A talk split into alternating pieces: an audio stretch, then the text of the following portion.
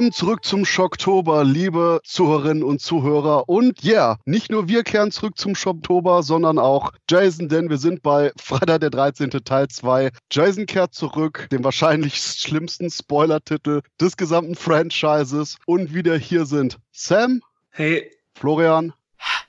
Hallo. Das war unheimlich und wir haben natürlich auch wieder unseren cinephilen Filmfressen-Experten Manu mit am Start. Hallo zusammen, ich freue mich, dass ich wieder hier mit euch am Lagerfeuer sitzen darf und äh, dass wir jetzt wieder über äh, halbnackte und nackte Teenager, die äh, einfach nur notgeil sind und ähm, dann zerteilt werden von psychopathischen Killern sprechen können. Und ich greife jetzt vor und ich hatte mir gerade bei Teil 2 Best Chick Hot notiert bei meinen Wiederanschau-Sachen, aber da, da, kommen wir später zu. Ähm, der Punkt ist nämlich, auch sehr hot waren die Einspielergebnisse für Teil 1 und deswegen sagte Paramount und Frank Mancuso Jr., Junior, der für die Reihe jetzt zuständig war, holy shit, wir brauchen eine Fortsetzung. Und Sean S. Cunningham und Victor Miller, die Hauptmacher des letzten Films, sagten, ja, weißt du was? Wie wäre es, wenn wir Freitag der 13. als so eine Art Anthologie nehmen würden, sodass bei jedem Freitag der 13. irgendwie ein neuer Horror und alle so, nein, wir können in die Zukunft schauen, wir wissen, dass das bei Halloween 3 nicht funktioniert. Get out with that shit. und deswegen waren nämlich auch Cunningham und Miller mehr oder weniger so, ah, okay, fuck it, wir haben ja keinen Bock mehr drauf und haben deswegen ihrem guten Freund Steve Miner, der auch schon seit zehn Jahren als Protégé von Cunningham gearbeitet hat und da auch bei Teil 1 mit involviert war, gesagt, weißt du was, meiner, du machst jetzt die Regie von Teil 2 und dann haben die sich gleich Ron Kurtz als Screenwriter geholt, der Mann, der ja angeblich für Jasons Auftauchen am Ende von Teil 1 verantwortlich war. Und ja, das war auch der Grund, weswegen dann, äh, wie war das nochmal mit Savini, Manu? Ach so, ja, das hatte ich ja letztens äh, schon in dem anderen Podcast gespoilert, aber ich wiederhole mich sehr gerne. Tom Savini fand das äh, eine ganz doofe Idee, Jason zurückzuholen oder irgendwie, ja, was soll denn jetzt da der, der Jason da, der Sohn und dann kommt der zurück. Fand er eine doofe Idee und hat dann lieber an The Burning, brennende Rache gearbeitet. Und die sagt einfach nur, hey, weißt du was, wir, wir haben hier Jason, das ist mit das Einzige, woran wir wirklich anschließen können. Nehmen wir das doch als Ausgangspunkt und da das Ganze am Ende aber ein Traum war von Teil 1, haben wir jetzt gewisse Freiheiten. Also machen wir den ein bisschen älter, damit es jetzt nicht so ganz fucking creepy ist, dass irgendwie 13-jähriger verwester äh, Wasserleichen Jason mit einer Machete da durchrennt, sondern wir haben Sack über Kopf, Hillbilly, äh, Redneck Face Jason bei diesem Teil und da will ich auch gleich einfach mal mit meiner eigenen Meinung starten, denn wow, von Freitag der 13. Teil 1 zu Teil 2, ich mag die Charaktere extrem in Teil 2. Die haben viel mehr Persönlichkeit. Wir haben zwar ganz bewusst von Steve Miner und auch den anderen Leuten gesagt, hey, wir machen quasi das gleiche wie Teil 1, nur als Variation. Aber das ist eine Variation, die für mich funktioniert, weil wir eben den Schritt mit Jason haben und eben wirklich so ein Figurensortiment, ob sie jetzt eben hier irgendwie der coole Typ im Rollstuhl ist oder auch eben eine wirklich ganz exzellente Protagonistin mit eben Ginny, gespielt von Amy Steele, die kifft, vögelt und trotzdem noch als Final Girl rumrennen darf. Ich mag extrem den Cast und die Charaktere. Wie sieht's bei euch aus? Ja, Christoph, da würde ich dir zustimmen. Also ich muss auch sagen, dass im zweiten Teil der Cast wesentlich besser eingesetzt wird und auch besser spielt. Ich finde die Figuren auch ganz gut. gut, dass du den Rollstuhlfahrer erwähnt hast. den habe ich mir auch aufgeschrieben jetzt bei der Wiedersichtung. Ja, dessen Ableben ist auch schon fast legendär. Der hat ja mehrere Kills gleich, ne? Der kriegt ja nicht nur die Machete in den Schädel, sondern der darf dann auch nochmal die Treppen runterfallen. Richtig erinnerungswürdig. Auf jeden Fall finde ich die Darsteller besser als den ersten Teil und da gewinnt Freitag der 13. Teil 2 gegenüber dem Original. Original. Ich finde auch, dass der zweite Teil ein sehr unterschätzter Beitrag ist in dieser Reihe. Das ist ähnlich wie bei Nightmare on Elm Street. Da ist der zweite auch, weiß nicht, der wird nicht so häufig genannt. Ne? Meistens ist so der erste, der dritte, der siebte. Und bei Freitag der 13. ist das auch so, dass der zweite Teil in meinem Dunstkreis eben sehr selten als Favorit genannt wird. Aber der ist schon sehr sehenswert. Und da gebe ich auch dem Flo recht. Also sehe das ähnlich, dass der auf jeden Fall viel mehr richtig macht als der erste Teil. Das alles nochmal so ein bisschen, äh, obwohl er nicht blutiger ist. Also den Gore hat man zwar ein bisschen zurückgeschraubt, was natürlich auch wieder so MPAA-Gründe hatte und so. Alle Schauspieler sind besser ähm, und wir kommen später bestimmt noch zum Ende zu sprechen. Das ist halt großartig und über den Rollstuhlfahrer, da sage ich später auch noch mal ein paar Sachen. Also auf jeden Fall ist der unterschätzt. Gefällt mir auch ziemlich.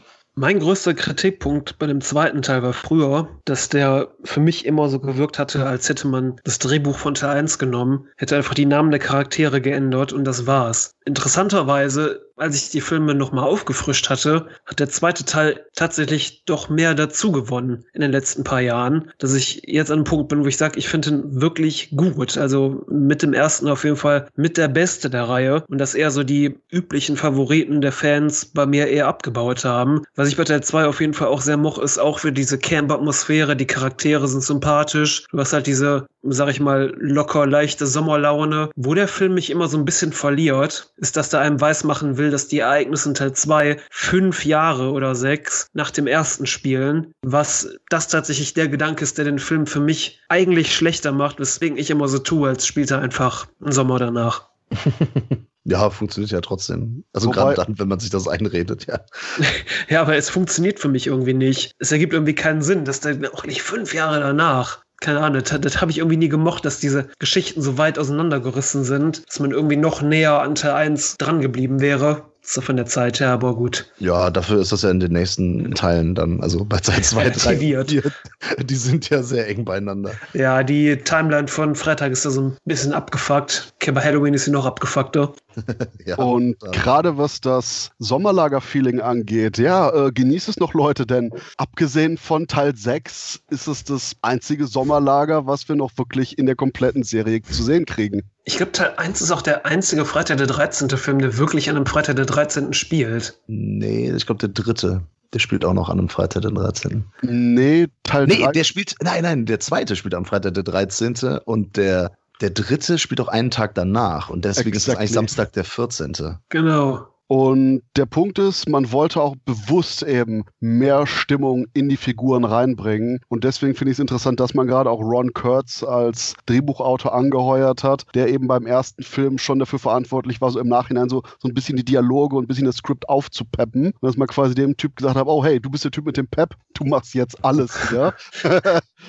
und ich, wie gesagt, gerade diese Dynamik zwischen den Figuren finde ich sehr, sehr schön gemacht. Mein Highlight ist hier von der, ich weiß nicht, ich habe noch selber nachgeguckt, aber eben von der Schauspielerin Laurie Marie Taylor, die eben das Mädchen spielt, das die ganze Zeit hier unseren Rollstuhlmuskelberg Tom McBride, also gespielt von Tom McBride, anhimmelt. Das Lustige ist, es war auch mehr oder weniger auch nicht gespielt. Die war einfach nur massiv heiß auf den Typen, auch während den Dreharbeiten, wo sie also aber leider. Anhimmelt, hast du gesagt? Anhimmelt ist aber wirklich ein Understatement, ne? Also das ist, äh, die gräbt den unglaublich offensiv an, ne?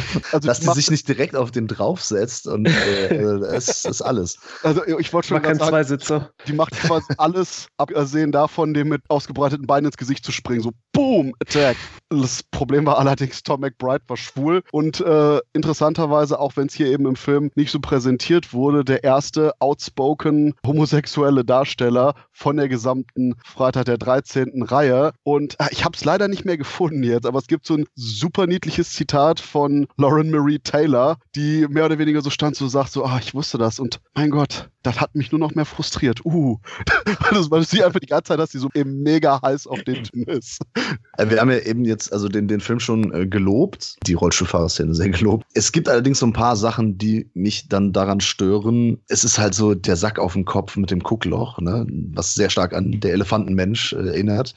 Das ist nicht so das beste Outfit, sag ich mal. Vergiss nicht die Latzhose dazu. Ja, genau. Dann noch so dieses, weißt du, so dieses Gärtner-Outfit. Er ist nicht so, also dieser Jason ist in diesem Film noch nicht so imposant, wie er dann später wird. Ne? Später ist er einfach dieses, dieser Hühne und dieses unbesiegbare Monster. Aber hier ist das noch eher so, äh, wie soll man sagen, das ist halt wie so ein Räuber. Ne? Den kann man dann auch mal überwältigen, den kann man mal zur Seite schubsen oder irgendwie äh, eben besser noch attackieren. Aber da ist noch nicht so diese ikonische Figur, diese ikonische Gestalt. Das ist das Einzige, was mich da so am meisten noch so ein bisschen äh, ja, stört, einfach an dem Film. Ansonsten, das andere passt. Auch finde ich sehr schön, dass man das mit der Mutter nochmal aufgreift. Ne? Also Spoiler an der Stelle für die Leute, die den Film noch nicht gesehen haben, dass man eben das, das Final Girl, was eben noch viel, viel mehr machen darf als andere äh, zuvor oder sonst in den Slasher-Filmen, dass sie sich dann den Pulli anzieht und dann so die, die Mutter mimt. Ich finde das schon, ähm, das ist irgendwie eine ganz coole Idee. Das habe ich sonst nicht so häufig gesehen. Und das ist auch eben ein wichtiger Punkt, dass wir hier ein absolut proaktives Final Girl haben, die eben, um aufzubauen, was wir zu Teil 1 gesagt haben und mit dem, oh, die Filme hassen Frauen, aktiv dagegen vorgeht, weil du hast hier eben unsere Protagonistin, die kifft, die Spaß am Sex mit ihrem Campleiter-Kollegen hat und trotzdem eben das Final Girl ist, trotzdem eben durchweg positiv besetzt und am Ende auch eben auf die Ideen kommt, um Jason zu besiegen. Deswegen die ganzen Leute, die sich irgendwie damals aufgeregt haben, von wegen Sexismus in der Slasher-Ära der 80er Jahre, hätte man eigentlich einfach nur mit dem, so quasi wie mit dem Hund mit der Nase in die Scheiße, hier mit, mit dem Kopf so, hier, hier, guck dir Freitag 13 Teil 2 an. Idiot reindrücken müssen nach dem Motto, du siehst doch, es ist bereits hier. Nachdem der erste Film extrem female-centric war, sogar beim zweiten einfach nur positiv identifiziert mit den ganzen Elementen. Also von daher, ah, ich, ich sehe da wirklich keinen großen Diskussionspunkt. Ja, das sind aber auch einfach undifferenzierte äh, Aussagen. Ne? Das ist einfach vollkommen an den Haaren herbeigezogen. Da geht es einfach nur darum, irgendein Argument gegen solche Filme zu finden, weil man einfach das nicht möchte. Das ist zu freizügig, das geht zu locker mit Gewalt um. Da hat man was dagegen und dann werden sich irgendwann so bescheuerte Argumente einfach aus dem Arsch gezogen. Und deswegen, ähm, also es ist vollkommen haltlos, alles, was in diese Richtung geht. Und genau das wollte ich hören. Es ist vollkommen haltlos mit dem Sexismus. Mein zweiter Punkt ist nämlich, heilige Scheiße, Kirsten Baker, das Skinny-Dipping-Mädchen hier, da habe ich Hot bei mir dran geschrieben. So auf jeden Fall mein ein Highlight in den ersten vier Filmen. So viel zum Male Gaze. Jetzt objektifizierst du sie doch nur. Ja, und eine Chance hatten wir nicht zum Objektifizieren, denn der legendäre Kill mit den beiden Typen, Mann-Frau-Typ im Bett und dem Speer, der war geil, oder? Klar, Sandwich, doppelt, äh, also zwei zum Preis von einem quasi. Und eigentlich hätten wir bei der Szene auch noch viel, viel mehr von der Sexszene und so einer Full-Frontal-Nudity-Einstellung von dem Mädchen bekommen. Doch dann haben die Produzenten rausgefunden, dass Martha Kober, die Darstellerin, 17 war und die dann so, nee, vielleicht nicht. ja, deswegen sind die Szenen auch leider nicht im Bonusmaterial der Special Editions gelandet.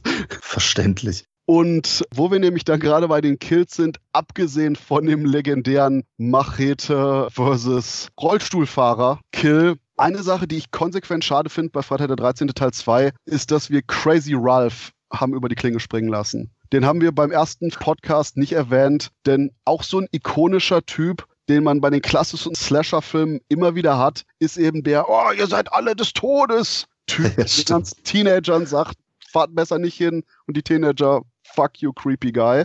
Und hier haben wir wirklich, dass der Typ einfach drauf geht. Habe ich nicht erwartet und finde ich jedes Mal wieder schade, wenn ich den Film sehe. Ja, das war auch so ein ikonischer Charakter in der Reihe, auch wenn er wirklich nur so einen kleinen Part hatte in Teil 1 und 2. Der, weiß ich nicht, es wäre irgendwie so cool gewesen, hätte man den so als Running Gag in der Reihe gehabt.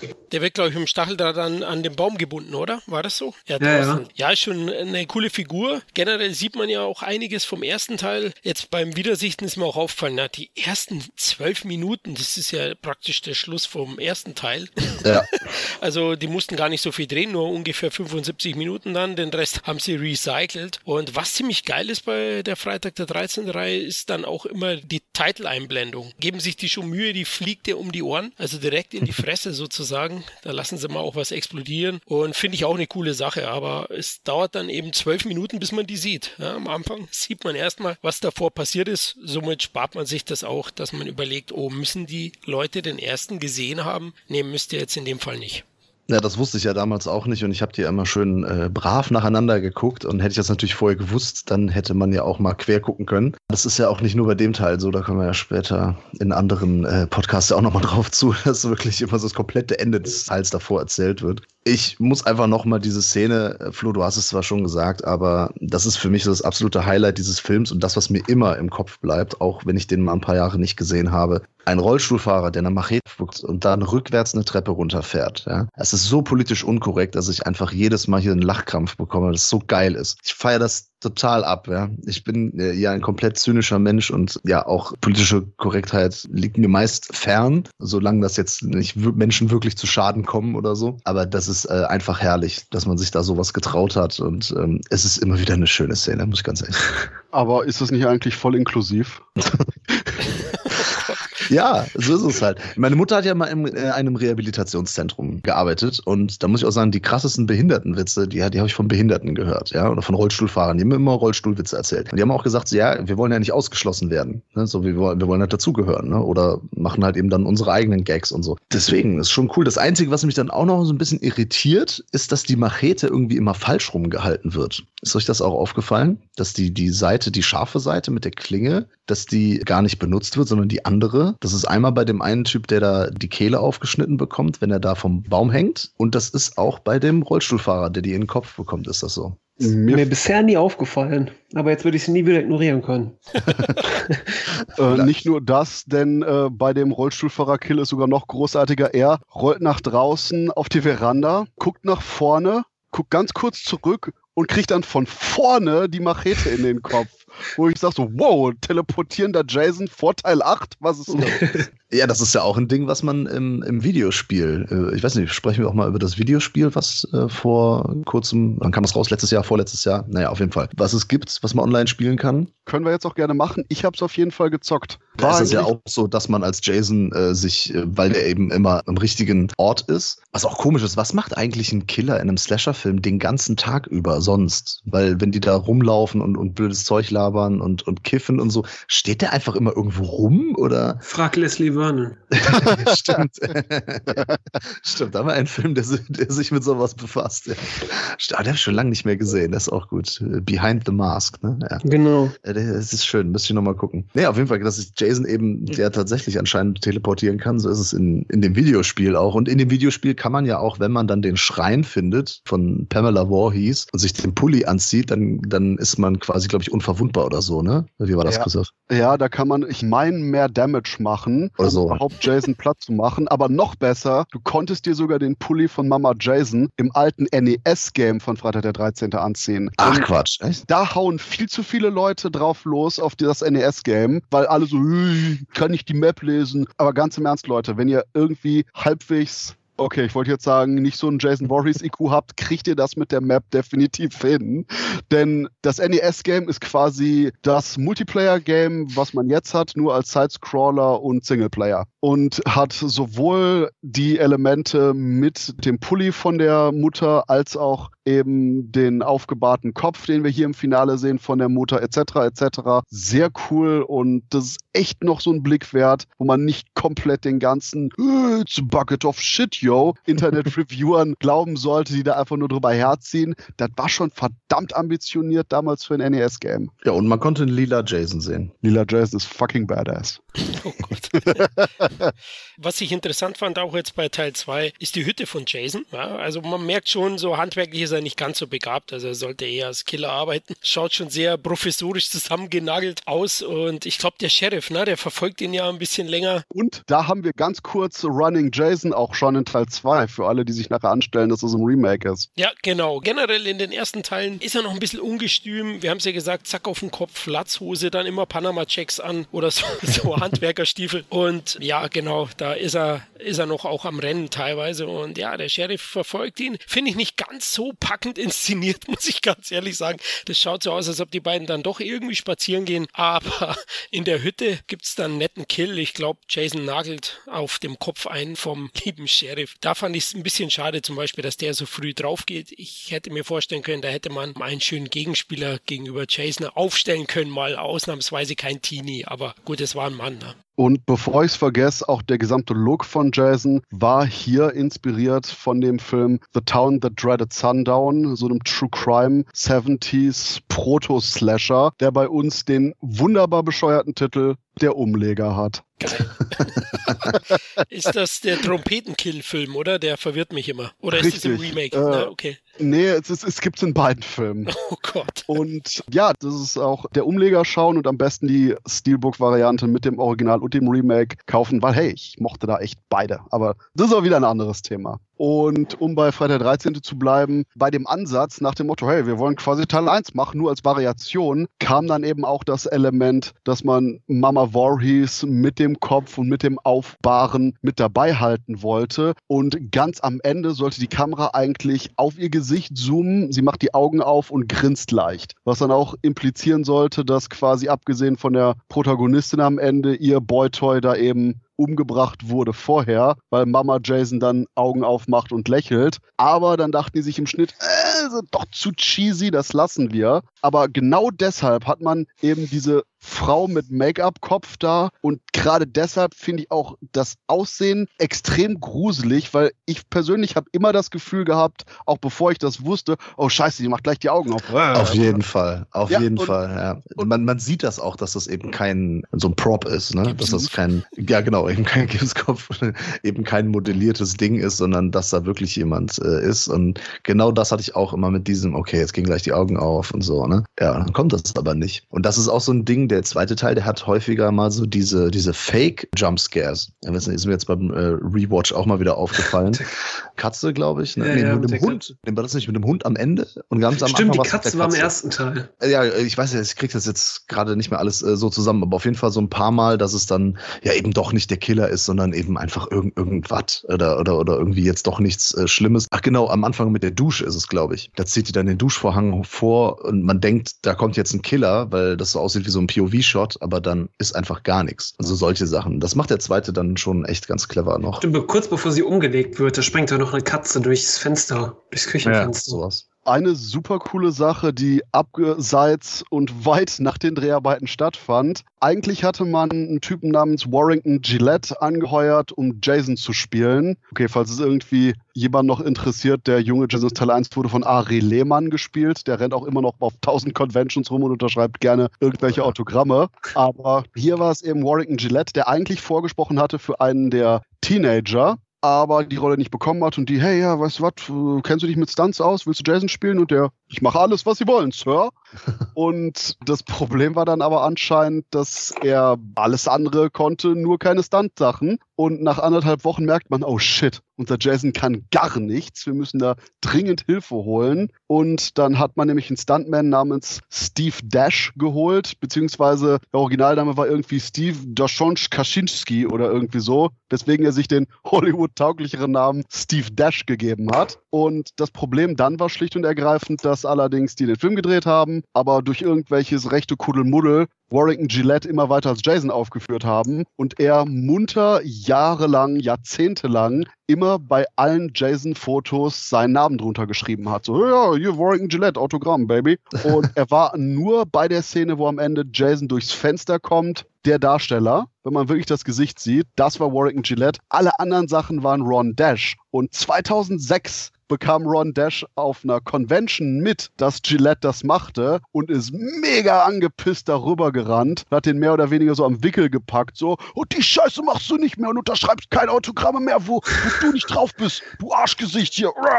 Awesome. Jason. Da hat er mal so den Jason, Jason genau, da hat er mal den Jason raushängen lassen. Ja, also das war äh, wirklich pretty awesome. Und ich hätte echt gern so Convention-Aufnahmen von dem Teil, das stelle ich mir so cool vor.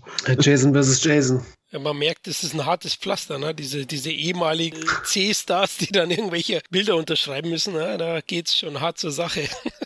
Und wo du gerade Rückkehr sagst, der Punkt ist, hier am Anfang von Teil 2 der Wiederauftritt von Alice. Das ist ja quasi schon richtig gehend ein Klischee, dass der Überlebende oder die Überlebende vom ersten Teil am Anfang des nächsten Teils bei einem Slasher-Film draufgehen. Dabei war das allerdings die allerletzte Szene, die die überhaupt für Teil 2 gedreht haben, weil die dachten, ah, scheiße, wir sind immer noch Anfang der 80er Jahre. Nicht alle Leute haben irgendwie einen Videorekorder und wir müssen irgendwie zum einen nochmal so einen Anschluss bringen und zum anderen die Leute eben, wie ihr schon sagtet, informieren, was im ersten Teil passiert ist. Und so kam es zustande, dass man man eben hier diese Anfangssequenz gedreht hat, die dann seinerseits eben wirklich dazu führte, dass plötzlich alle Slasher das gleiche gemacht haben. Wobei ich das bei der Freitag der 13. Reihe mag, dass die nochmal mit dem Ende des vorherigen Films das wiederholen. Das haben ja auch die Rocky-Filme gemacht, dass man nochmal mehr dieses Serielle hat. Ja, das macht Netflix jetzt auch wieder bei Serien. du kannst ah. ein Recap.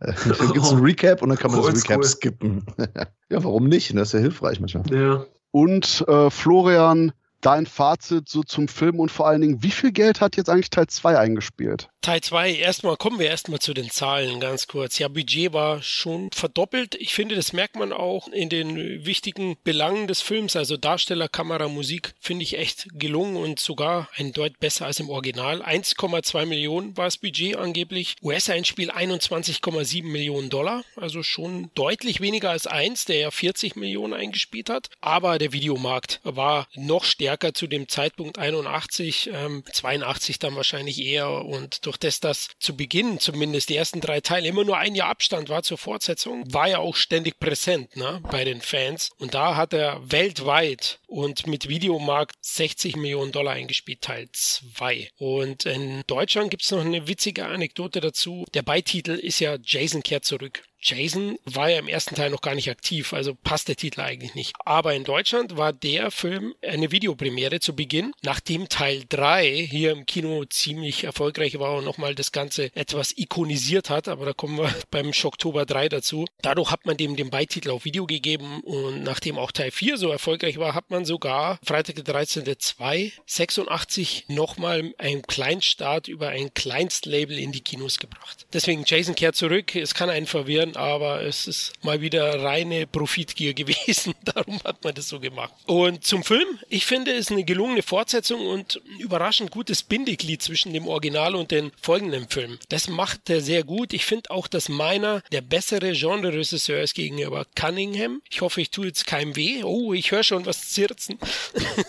aber ich finde, meiner macht inszenatorisch einiges richtig, einiges besser. Vielleicht liegt es auch am erhöhten Budget. Es kann natürlich auch sein. Deswegen finde ich auch zwei etwas besser als eins und war doch positiv überrascht. Da habe ich, glaube ich, gar nichts mehr hinzuzufügen. Ich finde den auch, ja, wie Flo sagt, super Bindeglied, besser als der erste. Schönes Ding. Ja, inzwischen finde ich Teil 2 sogar genauso gut wie den ersten Teil. Besser, besser, besser. da stoße ich auch mit ins gleiche Horn. Also mir macht der zweite auf jeden Fall mehr Spaß. Und boah, ich hätte ganz vergessen, eigentlich das Lieblingsteil, was ich bei Teil 2 überhaupt habe, anzusprechen. Schande auf mein Haupt. Denn gerade was auch eben die Entwicklung von Jason angeht, was auch das Bindeglied dann zu der wirklich legendären Hockeyphase ab Teil 3 und so angeht, das Wichtigste ist nämlich hier bei Teil 2, hey, Moment, eigentlich macht es ja gar keinen Sinn, dass Jason überhaupt rumläuft. Ist nicht irgendwie Mama Jason beim ersten Teil total amok gegangen, weil ihr Sohn eben ertrunken ist. Und das ist hier der Aspekt, den ich in Teil 2 absolut liebe, weil der Film dreimal in Dialogsequenzen darauf eingeht, hey, es macht gar keinen Sinn, dass Jason überhaupt lebt. What the fuck? Und da ein richtiges Ausrufezeichen dranhängt, aber trotzdem mit der ganzen Jason-Idee das Ganze nahtlos durchzieht. Und diese absolute Widersprüche, die hier sind, dass man eben zum einen diese Unmöglichkeit des Existierens hat, als auch eben die ganz reale Bedrohung durch den Typ, der da mit einem Sack auf dem Kopf und der Machete in der Hand durch den Wald rennt. Ich liebe diesen Aspekt, wie absolut ohne irgendwie Augenzwinkern, ohne irgend noch eine weitere Zusatzerklärung oder Entschuldigung oder sonst was für den Zuschauer einfach nur Teil 2 dieses Konzept durchzieht. Und abschließend denke ich auch, dass da eben die Tatsache, dass Jason immer wieder kommt, am Ende irgendwie immer stirbt, aber trotzdem immer wieder kommt, selbst bevor er zum Zombie wurde, dass das in Teil 2 alles bereits implementiert wurde durch dieses riesige Ausrufezeichen eben, hey, es kann eigentlich gar nicht sein, aber es ist so. Und deswegen kann man Jason auch als die ikonische Rachegeist-Slasher-Figur, zu der er schließlich wurde, auch so gut akzeptieren, was im Gegensatz dazu bei einem Michael Myers nicht funktioniert, meiner Meinung nach. Dass man eben hier wirklich absolut im zweiten Teil diese Legende um Michael Myers, aber auch diese Unwirklichkeit perfekt aufgebaut hat. Tja, als ausgewiesener Michael Myers-Fan, Vorsitzender des deutschen Fanclubs, muss ich da wahrscheinlich widersprechen, aber das ist letztlich ein anderes Thema. Ich schätze eben Halloween wegen anderen Dingen. Ich finde jetzt in der Retrospektive mit euch gemeinsam hat Freitag tatsächlich etwas gewonnen. Wir werden ja im Laufe des Schocktobers noch dazu kommen. Aber ja, Christoph, ich bin da nicht ganz d'accord du weißt, was ich meine. Wirklich mit dieser absoluten Unmöglichkeit, die aber trotzdem existiert und dass gerade das der Film effektiv anspricht und da auch keinen Hehl draus macht. Ja, klar, diesen latenten Phantasmus sozusagen. Ja, ja, da gebe ich dir schon recht. Das zieht er von Anfang an meiner Meinung nach auch durch und das macht es auch kohärenter, ja, das Ganze. Und bei Halloween, ja, hat man es später vereinzelt gemacht und das finde ich dann in dem Bezug schlechter. Trotzdem, äh, Halloween schätze ich auch sehr. Halloween 1 ist super. Okay, Manu. Dabei hätte man es, dabei hätte man es belassen sollen. Fertig. Ja, guter Mann. Aber deswegen, also Jason Voorhees ist nicht der Typ, der jetzt irgendwie ein Jahr bei irgendeinem Eremiten auf der Couch liegt, bevor er dann sagt, oh Kacke, ist wieder Freitag der 13. Mann, Mann, du, du packst auch immer die schlechtesten Teile auf. Du Sack, du. Äh.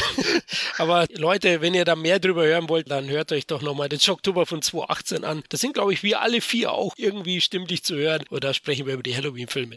Und ich würde jetzt auch sagen, das wird jetzt für Teil 2, denn Teil 3 spielt nur einen Tag danach. Also auf zu Teil 3. Und falls ihr auch den nächsten Tag erleben wollt, Manu, bei welchen Online-Angeboten müssen die dann unbedingt deine coole Scheiße anschauen? Ja, bei YouPorn, äh, ich meine bei YouTube natürlich, ähm, einfach mal Filmfressen eingeben. Da machen der Peter und ich so einen illustren Filmkanal. Da machen wir Video-Reviews, aber es gibt auch einen Podcast und der heißt Cinephile. Kann man sich bei YouTube anhören, aber eben auch bei Spotify und bei Deezer und so weiter und so fort und bei YouPorn dann der Manu und ich sag, ich mag die Filme. Also wir, liebe Zuhörerinnen und Zuhörer, wir hören uns einfach nur im dritten Teil wieder. Bis dann, ciao.